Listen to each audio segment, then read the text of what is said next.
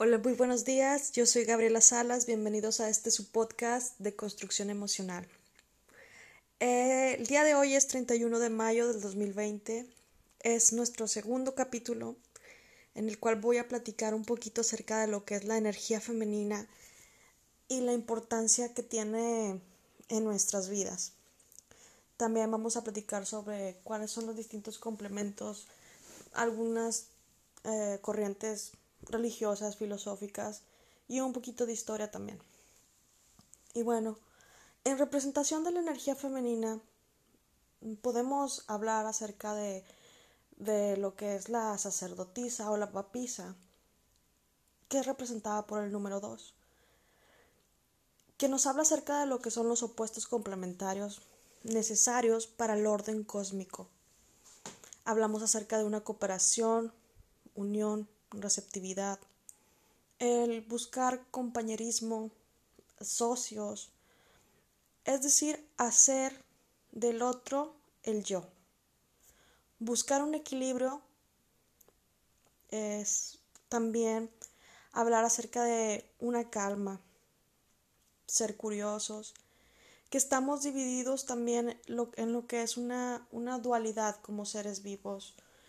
El dos he representado en múltiples situaciones cotidianas en nuestras vidas.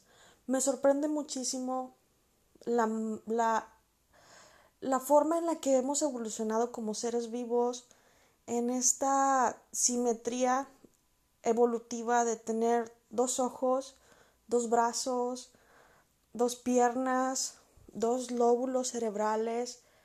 Es muy interesante cómo existe la dualidad en la naturaleza y cómo esto lo hemos ido adaptando a nuestras corrientes filosóficas y a nuestra creación de, historias, fábulas, y cómo se puede ir adaptando a lo que tiene que ver con la ciencia. Y bueno, la sacerdotisa representa lo que es la sabiduría, la meditación, una mujer sabia, y práctica que, que domina, domina la perfección de las leyes, las cuales dominan el universo. Bueno, en el tarot se, se menciona como la que es la papisa, es la que lleva la mayor ley, la ley secreta. Hay otras filosofías que hablan acerca del yin y el yang. Ya saben que todos tenemos algo bueno, algo malo, algo negro, algo blanco, energía femenina e energía masculina. El capítulo anterior hablábamos acerca del mago, que tiene que ver mucho con la energía masculina. En esta ocasión vamos a hablar acerca de la energía femenina. Y bueno, lo que es la sabiduría femenina, la luz de una mm, iglesia secreta, podría decirse la novia espiritual, la madre y la hija de las estrellas, la reina y la luz indirecta. Bueno, todos recibimos una madre el día que, nacemos. La mayoría, en mayoría de las ocasiones forma parte de nuestras vidas y es un factor decisivo para el apego y la inteligencia emocional en los seres vivos. Dependiendo del apego con nuestra madre, nosotros desarrollamos distintas habilidades que nos ayudan y nos capacitan para ser seres humanos em, en este plano. Y de acuerdo a la Cábala, existe lo que es la Shekinah, que es una madre celestial de tanto arriba como abajo. Eso en cuanto a unas filosofías, ¿verdad? Ah, y bueno, esto nos lleva a un cuestionamiento muy interesante sobre cómo nuestra sociedad mm, dominada por, por figuras masculinas han ido, eh, fueron al, transcurso de, esta, del tiempo de la humanidad, reduciendo la participación de, de las figuras femeninas. Y, por ejemplo, existe la figura del Papa, pero no existe la figura de una papisa, que representa a las mujeres, representa el misterio, el, futuro y bueno, algunas características que, que podemos destacar de, de la sacerdotisa sería que representa el silencio, la tenacidad, el misterio, la sabiduría, la contraparte del mago que es la pasión, la vehemencia física. Eh, pero también tiene unos aspectos que podrían considerarse no tan positivos. Y esta palabra que me causa mucha curiosidad, que se llama el engrimiento. No sé si, si lo hayan escuchado de... Es que se va a engrir, que hablamos acerca de un apego obsesivo hacia alguien o un apego que no es sano. Entonces, como lo estábamos platicando en el capítulo anterior, para todo positivo y negativo y también hay, hay, podría decirse, es que no existe bien y mal, existe solamente. Y la energía femenina no tiene nada que ver con la orientación sexual, sino integra conceptos como lo que son la empatía, la capacidad de trabajar en equipo, la facilidad para hacer multitareas, esto es bien interesante, la voluntad de la inclusión, la tolerancia hacia la diversidad, la creatividad, la capacidad comunicativa, que es, es parte de, de, de, esta energía femenina que todos los seres vivos tenemos salir de, del individualismo competitivo y respetar este medio ambiente, esta tierra. Podemos observar que en, el, en la naturaleza existe esta energía femenina que nos ha ayudado a todas las especies a sobrevivir ese vínculo entre las madres y sus crías y también ese espíritu de cooperación en cuanto a, una manada, por ejemplo. ¿Cuáles son los valores de la, de la feminidad? Bueno, son estos que, que estábamos platicando, que, que, eliminan lo que es el egoísmo y es el, la tolerancia, el pensar en los demás, pero uno de los valores más importantes de la feminidad o de la energía femenina es la empatía. La empatía hacia otro ser vivo, independientemente de la especie, independientemente del género, independientemente de la edad. La empatía hacia el medio ambiente, el no, no la destrucción, sino el desarrollo, el respeto. Este es uno de los valores emocionales también muy importantes y la creatividad, el bailar, el soñar, el expresar nuestras emociones. Es lamentable que, que una cultura machista castre lo que es el, los sentimientos dentro de, un varón, de no poder expresarse en el llanto, por ejemplo.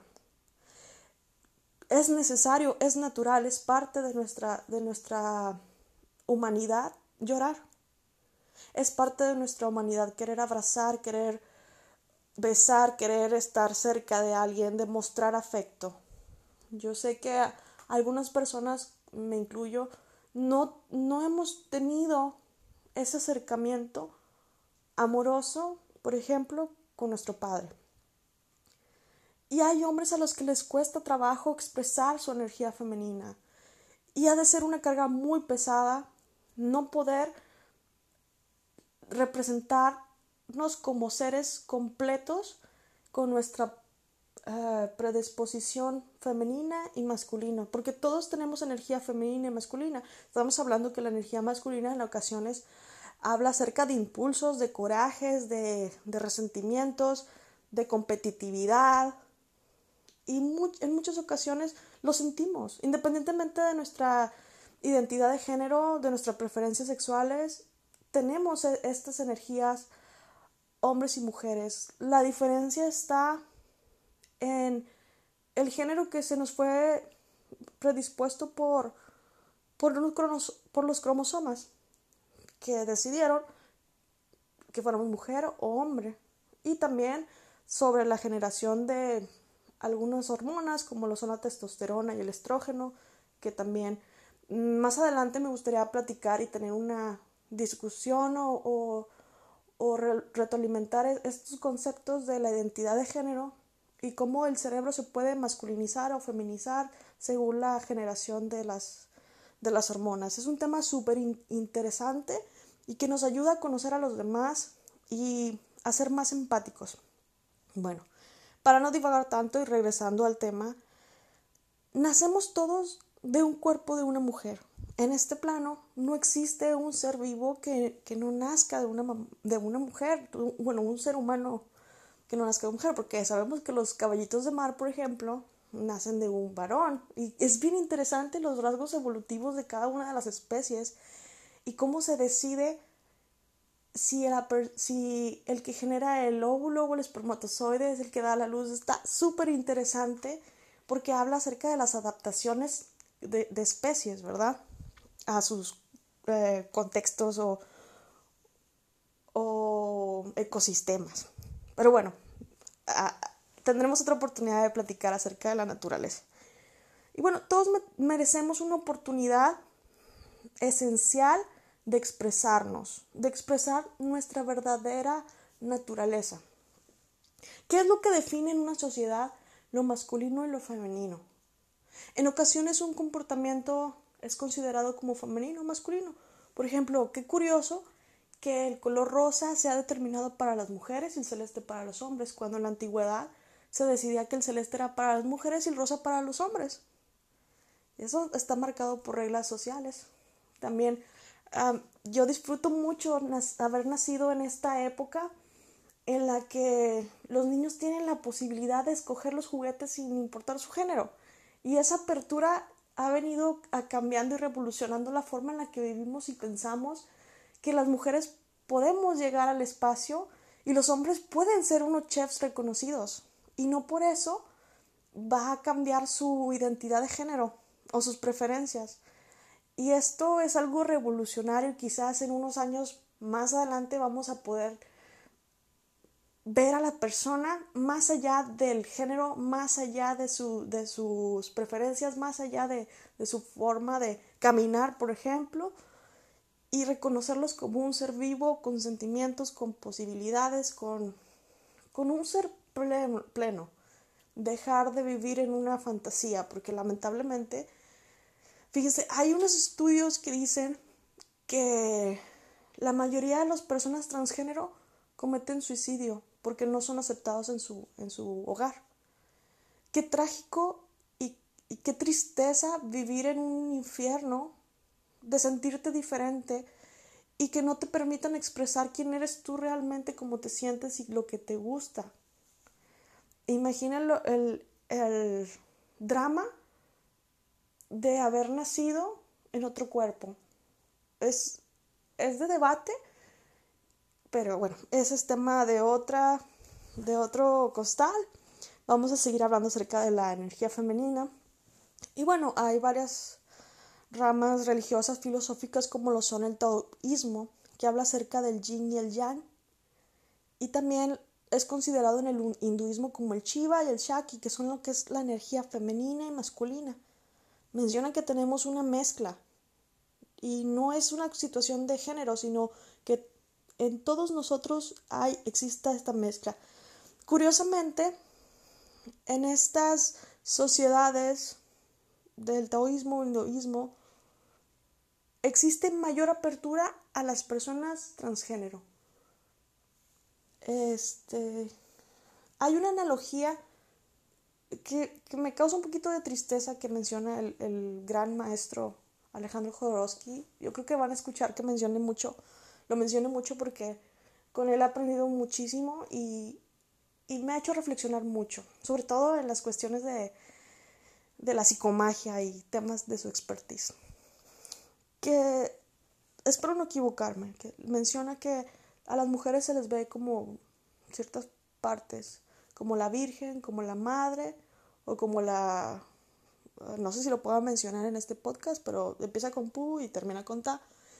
Y es triste porque eh, se tiende a clasificar a las mujeres más que a, a verlas como una, una identidad general.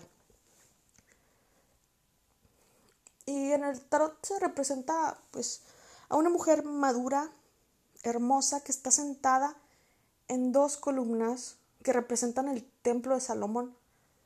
Está sentada entre la, eh, lo que es la columna Boaz, que representa la fuerza, y Yakin, que representa la justicia. Qué, qué interesante, ¿verdad? Y en la religión o filosofía Wicca se representa a la mujer como la luna, pero en tres distintas facetas. Lo que es la luna creciente, la luna llena la luna menguante, que representa los tres aspectos de la divinidad, que es la, la doncella, la hija, la madre y la anciana. Interesante también que, que menciona a la madre, ¿verdad? Porque da vida. Pero no necesariamente para ser una persona, una mujer, es necesario que seas madre. En ocasiones la naturaleza no te da la oportunidad de serlo. Y puedes adoptar o puedes decidir no tenerlos. Y no por eso dejas de, tener tu energía femenina. Eh, ser madre, yo creo que es un aspecto muy interesante que me falta experiencia en este caso para poderse compartir. Sin embargo, he escuchado a varias personas que dicen es que yo no tuve hijos eh, de mí, de mi vientre, pero tengo hijos porque adopté y yo soy madre y yo tengo el sentimiento del amor, del dar, de la compasión y es mi hijo, independientemente si nació de mí o si no nació de mí. Eh, espiritualmente, este ser es mi hijo. Y es una reflexión muy hermosa porque también lo vemos en el ámbito ah, ah, de, los, de otras especies, que los animales de repente adoptan a otra especie de otro animalito y le dan de amamantar y lo cuidan y lo protegen porque tienen ese instinto de cuidar y preservar, preservar lo que es un bebé, un ser nuevo. Y es una situación que a mí me parece maravillosa y hermosa y creo que poderlo apreciar como en la actualidad y, darte cuenta que existe ese amor es una de las experiencias más hermosas que he tenido yo en mi corazón. Y, reconocer que hasta en la naturaleza ocurre eso se me hace muy hermoso. Y bueno, mm, también se representa como una contraposición a lo que es el mago que se ve como algo más agresivo, algo más activo. A la mujer se le representa como bueno, a la feminidad se representa como ser reflexivo, ser pasivo.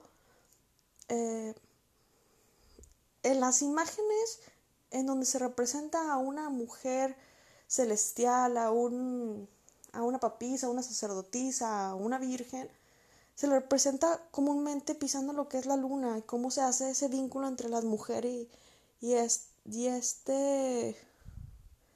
¿Cómo se llama? Astro? No, bueno, se me fue la, palabra que describe lo que es la luna, ah, un asteroide, no, un satélite, un satélite natural que tenemos aquí en la Tierra. Y cómo se representa la mujer pisando la luna, es muy curioso, ¿verdad? Existe una leyenda medieval de una papisa, la papisa Juana, a la que, que responde a un deseo de que una mujer ejerciera cargos eclesiásticos algo que ocurría en distintas civilizaciones, pero en el cristianismo no ocurre.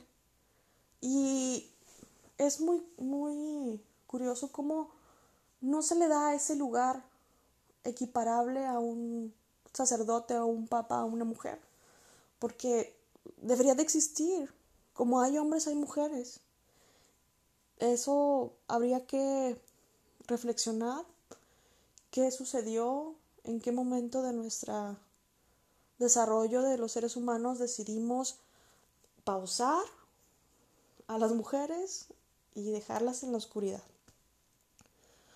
También se, se asocia con la diosa Perséfone que, que está asociada con la mitología griega, que es raptada por Hades, un hombre, este, llevada al inframundo y representa lo que es la fuerza mística y la, magia femenina. Hablar de mujeres que tienen conocimiento y olvidarnos de la persecución que han sufrido al, transcurso del tiempo de, del desarrollo de, las, de la humanidad es algo catastrófico. Tenemos que reconocer y recordar nuestro pasado por doloroso que sea, para que jamás vuelva a ocurrir. Es lamentable que aún en la actualidad exista una persecución hacia el género que deriva en feminicidios, la ausencia de la energía femenina en el corazón de los hombres. Lamentable que en la actualidad ocurran feminicidios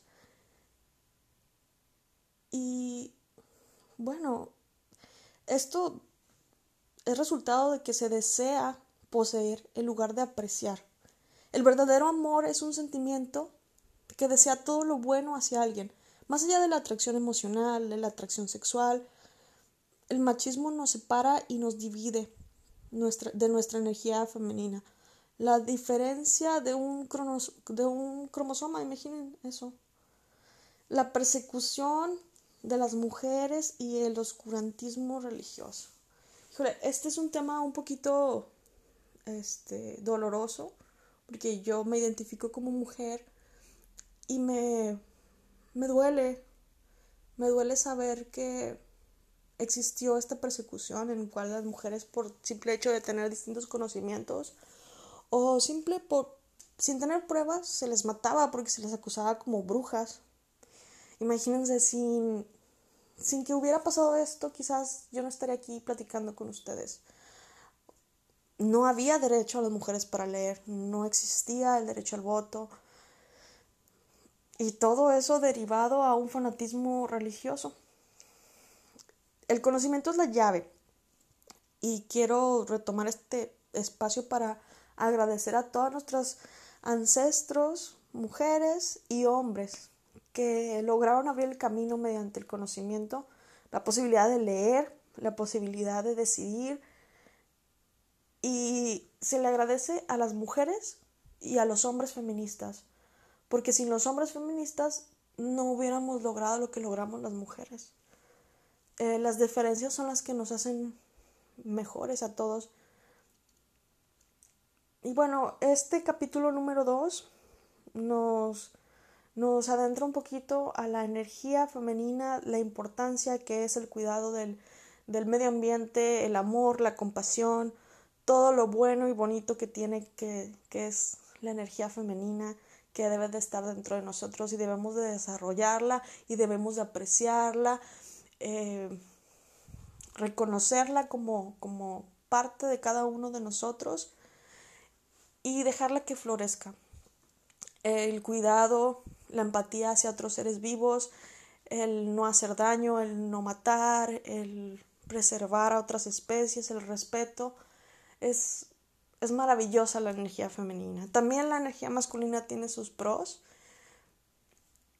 pero hay que destacarla porque mucho tiempo estuvo en la sombra esta, esta feminidad que, que tenemos que reconocer para poder desarrollar nuestras habilidades emocionales para poder desarrollarnos como sociedad y como, como seres vivos, los seres humanos solamente podemos existir en comunidad. Y gracias a, a la energía femenina hemos existido en comunidad. Afortunados quienes pueden expresar su energía femenina sin miedo y creo que es importante hacer un llamado a todos los seres vivos, a todos los seres humanos, de impulsar a cada ser, ser vivo, ser humano, para que desarrolle su energía femenina y destaque en los aspectos emocionales, artísticos. El género es independiente a eso. Y bueno, les agradezco mucho eh, que el día de hoy estén conmigo escuchando este su podcast de construcción emocional. Y bueno, por mi parte, este fue el capítulo número 2. Les agradezco. Que tengan un excelente día y hasta pronto.